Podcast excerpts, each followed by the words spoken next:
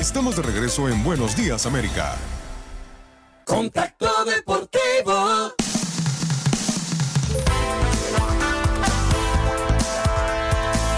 Dios mío querido, qué sufrimiento.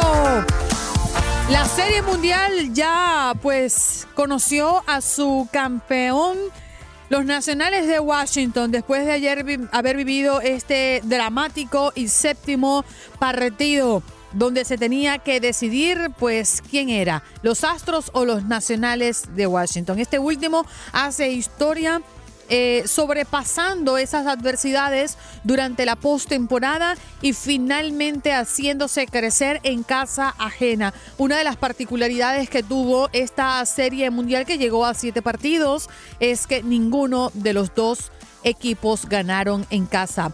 Pepe Segarra. Hoy está nuevamente con nosotros en Buenos Días América de costa a costa. ¿Te encuentras todavía en Houston o ya te fuiste a Washington a celebrar? ¿Cómo estás, Pepe? Muy bien, muchísimas gracias. Me da mucho gusto saludarte, al igual que a todo el auditorio. Me da un enorme placer estar con ustedes nuevamente. Nos encontramos todavía aquí en Houston. Haremos el viaje por la noche de regreso a la Ciudad de México, pero tienes mucha razón. Una serie mundial inédita, por lo que platicabas por primera vez en la historia, te da el hecho de que ganaron los visitantes siempre en este clásico de otoño y los nacionales de Washington, quien lo dijera, estando contra la pared después de perder tres encuentros en fila en su propia casa, anotando tres carreras nada más en esos tres juegos, se recuperan y ayer por la noche en el séptimo partido que diríamos en la NFL, en el fútbol americano, sería el Super Bowl del béisbol, un séptimo juego de serie mundial, logran la victoria, seis carreras contra dos, y con ello a este joven equipo que nació en el 2005, heredando la franquicia de los Expos de Montreal, se cubre de gloria a Washington y le gana en su propia casa a los Astros de Houston. Increíble, Pepe. algo. Adelante, Hino. Yo tengo algo, Pepe, tengo algo. Hermano, la pregunta que muchos están haciendo, especialmente los fanáticos de los Yankees, es que si Cole regresa el año que viene o va a probar las aguas de free agent, ¿se va o se queda en Houston? Pues eso va a depender y me da mucho gusto saludarte, darte un abrazo. Va a depender de la oferta que, que le haga la directiva de los nacionales de Washington, porque para este 2019 los nacionales trataron de retener a Bryce Harper, le hicieron una gran, gran oferta en un contrato multianual y sin embargo fue un poco mayor el ofrecimiento que le hicieron los Phillies de Filadelfia, que le pusieron un contrato de 13 temporadas y 330 millones de dólares. Lo prefirió Harper el irse a Filadelfia y miren ustedes nada más lo que sucedió. Se pasó toda la postemporada viéndola por televisión y sus nacionales se cubrieron de gloria. Ahora Jerry Cole, eh, un pitcher extraordinario que fue el mejor eh, en cuanto a ponches en toda la liga, 326, la mejor efectividad con 250, ganó 20 partidos. Él y Justin Verlander pues son los más serios candidatos a ganar el Cy Young de la Liga Americana. Yo eh, espero que eh, reciba ofertas, seguramente le van a hacer un ofrecimiento muy importante a los nacionales.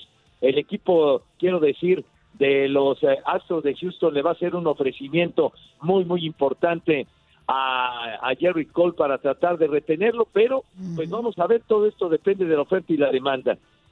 Hemos hecho alguna selección de, de sonidos de los protagonistas. Vamos a escuchar primero al manager de los Nacionales, el manager campeón de esta temporada de Grandes Ligas, Dave Martínez. Aquí lo tenemos. Y no si nos puedes traducir. Thank you. Um, hey, Muchas gracias. what? The- the credit goes beyond, beyond me, Hey, el crédito all about these guys no se queda conmigo, se trata de estos hombres que están aquí. Yo soy un- solamente una pieza pequeña. Long, man, I've asked them to do things that they're probably weren't comfortable doing, uh, like playing every day, every inning. Estos muchachos a veces hacen cosas que no se sienten muy cómodos haciendo, como jugando todos los innings, todos los días. You know, I came to the clubhouse to do my job. um, Yo solamente estaba haciendo mi trabajo just be resilient on just saying, hey, this will turn around. y ser resistente y pensar, esto se va a virar, la tortilla se va a virar. Sí. Pepe, ¿cuál es el, el crédito que tiene Dave Martínez? Bueno, lo de Dave Martínez, la verdad, hay que brindarle todo el crédito que se merece porque apenas en su segunda temporada dirigiendo a los nacionales, él nunca antes había sido manager, pero sí había sido durante muchos años el hombre de confianza de Joe Maddon, tanto en los Reyes de Tampa Bay como con los Cachorros de Chicago, con los cuales fueron campeones en el 2016 y sobre todo que en esta temporada del 2019 por ahí del mes de mayo llegaron a estar con récord de 19 ganados y 31 perdidos. O sea, la situación era muy complicada, inclusive por ahí se llegó a pensar que le cortarían la cabeza, que despedirían a Dave Martínez. Y sin embargo a partir de ahí vino la escalada para clasificar como el mejor en cuanto al comodín. Y de ahí en el wild card empezó toda esa historia de la postemporada, la victoria dramática sobre los cerveceros de Milwaukee con Stephen Strasburg ganando en relevo a Max Scherzer y de ahí todo el camino a conquistar el título. Creo que Dave Martínez supo eh, motivar a su gente, a su equipo después de un arranque tan malo y pues bueno, ahora ahora se cubrió de gloria ganando el título con los nacionales. Pepe, quiero saltar al otro equipo un momentito antes que Andreina me quite el micrófono bien rápido. Eh, este muchacho, Soto, eh, mucha gente lo está comparando con el gran Roberto Clemente a la misma edad, tiene 21 años de edad. ¿Esto es algo que hizo él este año, tú crees, como un fluke, como se dice en inglés, o va a continuar su buena suerte? Pues yo creo que tiene un arranque maravilloso, de verdad. Claro que compararlo con Roberto Clemente, pues es algo eh, quizá en este momento un poquito aventurado, porque Roberto Clemente ha sido de lo más grande que ha tenido el béisbol en toda su historia, ¿no? Roberto Clemente, que fue más valioso de Serie Mundial con los Piratas, que llegó a tres mil imparables, en fin, logró todo Roberto Clemente, pero el arranque de Juan Soto, que apenas acaba de cumplir 21 años de edad, ha sido fantástico porque en la temporada regular 34 cuadrangulares, 110 carreras impulsadas y ahora en lo que han sido los playoffs, él fue el elemento clave, el del hit decisivo en aquel partido que perdían en la octava entrada frente a los cerveceros en el juego de comodines y que sirvió para que viniera la ofensiva para darle la vuelta y eliminar a los cerveceros de Milwaukee. Y por ejemplo ayer ayer fue un elemento clave. Él recibió la base por bolas en la quinta entrada que marcó la salida de Zach Greinke que pienso yo se precipitó el manager Hinch en retirarlo de la lomita luego del cuadrangular de Rendón, la base por bolas, llevaba alrededor de 80 picheos, solamente le habían conectado dos hits en todo el partido, la base por bolas y luego el hombrón de Howie Kendrick, así que anotó la carrera que era del empate Juan Soto y después produjo una carrera más en el octavo episodio que sirvió para darle mayor respiro en ese momento a los nacionales, fue el héroe en el primer partido, cuando le faltó el triple para completar el ciclo, produjo tres carreras, precisamente pegándole a Jerry Cole en ese juego inaugural aquí en Houston con victoria para Max Scherzer. Yo creo que como, como se suele decir, en México se dice cuando alguien tiene aspiraciones y se nota con las herramientas necesarias para triunfar, se dice tiene patas para gallo y este joven pienso que va a ser una superestrella y dices que no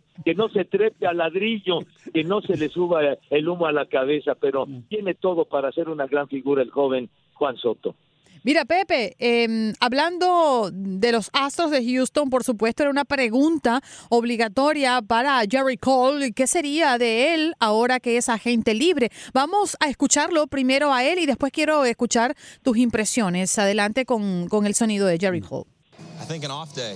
You know, I, I think well, we went um, the first two games and honestly got punched right in the mouth. You Yo creo que la- los primeros dos partidos y después cuando me- yo creo que me dieron directamente un um, golpe en la boca. play well, our staff was unbelievable. Eh, el Um, staff de nosotros fue increíble, el uh, bullpen fue fantástico.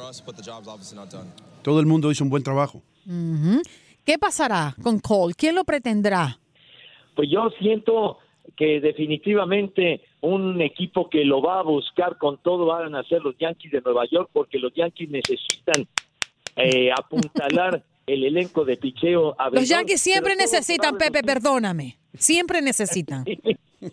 La verdad que sí, la verdad que sí, y ahora se demostró en esta postemporada que necesitaban Fuerte. más profundidad con los abridores y, y máxime que pues ya el retiro de Sisi Sabatia que, que le brindó gloria, que le brindó aquel título hace 10 años a los Yankees frente a los Phillies de Filadelfia, yo creo que los Yankees van a ir con todo por Jerry Cole, pero todo se va a definir en la oferta y la demanda, como lo platicaba hace un momento, lo que sucedió con Bryce Harper, que se fue de los Nacionales a Filadelfia. Stephen Strasburg, por cierto, que fue el jugador más valioso y muy merecido porque logró dos victorias en esta serie mundial, ganó el sexto juego cuando estaban al borde de la eliminación en partido de vida o muerte y lo hizo de maravilla y además convirtiéndose en el primer pitcher en la historia en ganar cinco partidos en una postemporada. Stephen Strasburg tiene la opción de salir de su último año de contrato y convertirse en agente libre y buscar nuevos aires. Entonces